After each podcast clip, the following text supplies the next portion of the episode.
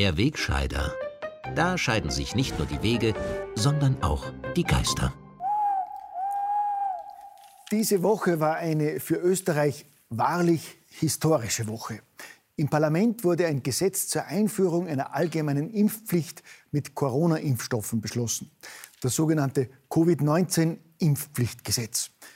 Das ist wahrlich eine historische Leistung, zu der man gratulieren muss. Die Regierungsparteien ÖVP und Grüne haben das gemeinsam mit den Oppositionsparteien SPÖ und NEOS eiskalt durchgezogen und sich durch nichts und niemanden irritieren lassen.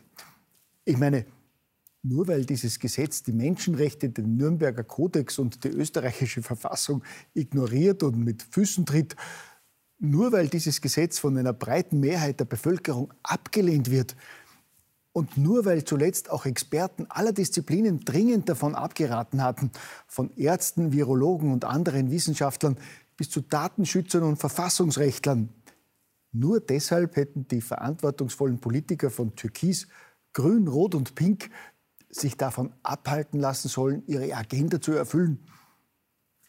Und es ist doch ein toller Nebeneffekt dieser Agenda, dass unsere selbstlosen Volksvertreter unser Land damit zum europäischen Musterschüler sozusagen hochimpfen.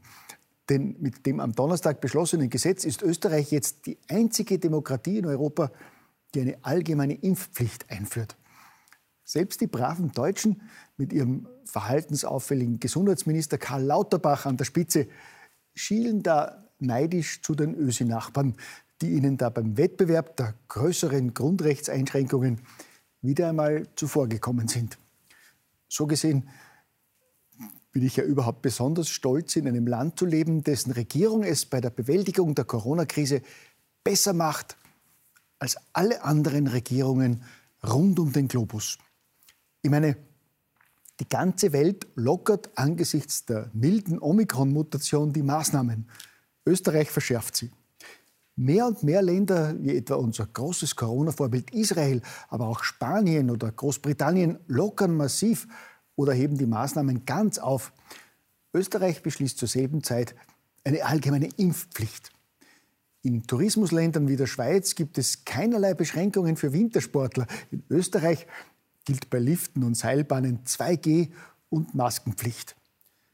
Immer mehr Studien belegen, dass die Kollateralschäden für Kinder und Jugendliche ein katastrophales Ausmaß erreichen.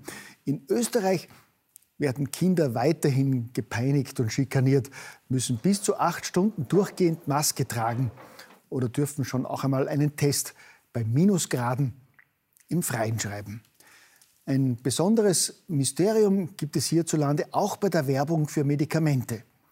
Die ist nämlich gesetzlich verboten. Insbesondere für rezeptpflichtige Arzneimittel gilt in Österreich ein absolutes Werbeverbot. Das schert die Regierung bei der millionenschweren Impfkampagne mit Inseraten und Fernsehspots herzlich wenig. Das Geheimnis, warum das Gesetz ausgerechnet für die umstrittenen und nur bedingt zugelassenen Covid-19-Impfstoffe nicht gilt, kennen offenbar nur der Gesundheitsminister und die Justizministerin. Seitens der Einheitsmedien wird diese Gesetzwidrigkeit seltsamerweise nicht hinterfragt. Gut, das mag vielleicht damit zu tun haben, dass diese Medien durch die Impfkampagne Millionen verdienen und so ihre angespannten Finanzen wieder genesen sind. Apropos genesen. Alle internationalen Studien belegen, dass Genesene einen besseren Immunschutz besitzen als Geimpfte. Folglich haben Länder wie etwa die Schweiz die Gültigkeit des Covid-Zertifikats für genesene Personen von sechs auf zwölf Monate verlängert. In Österreich denkt man gar nicht daran. Gut, bei diesem Willkürfeld hat jetzt aktuell wieder Deutschland die Nase vorn durch einen Husarenstreich von Karl Lauterbach, der sich in Sachen Kompetenz und Vertrauen ja ein beinhartes Match mit seinem österreichischen Amtskollegen liefert.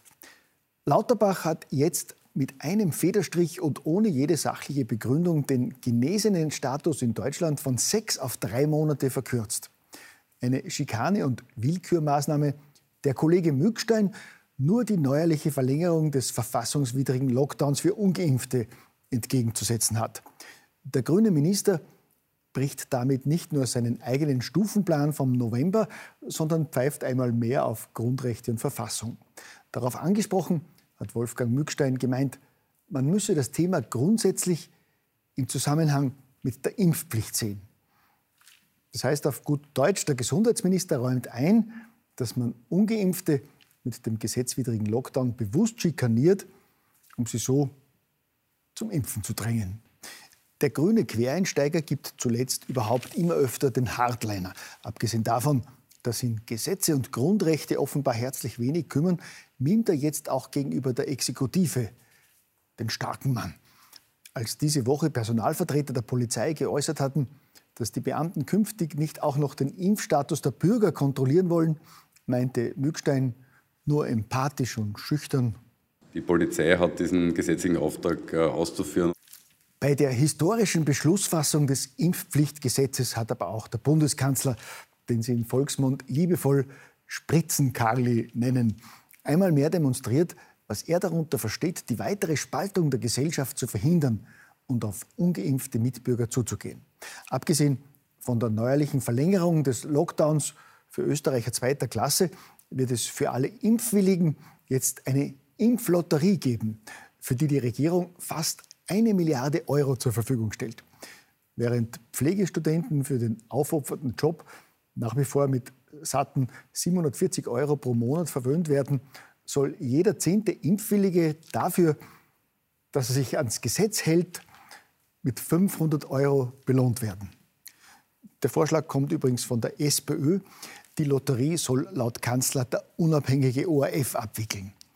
Ob der Regierungschef oder der Gesundheitsminister bei der Schlussziehung die glücksbringende Lottofee spielen, ist noch ungeklärt.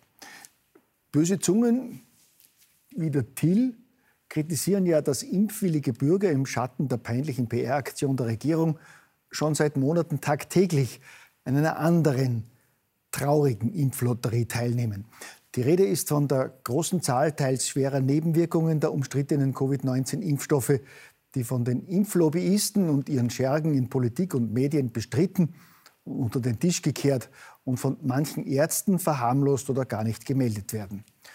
Und so dürfen sich die Bürger natürlich fragen, wie es sein kann, dass angesichts immer mehr bekannt werdender Nebenwirkungen, angesichts breiter Ablehnung von Bevölkerung und Experten und angesichts der spürbaren Entspannung durch die mildere Omikron-Variante ganze 137 Abgeordnete des österreichischen Parlaments ohne ersichtliche Not für ein Gesetz stimmen, das Menschenrechte mit Füßen tritt und so nur in totalitären Regimen möglich schien.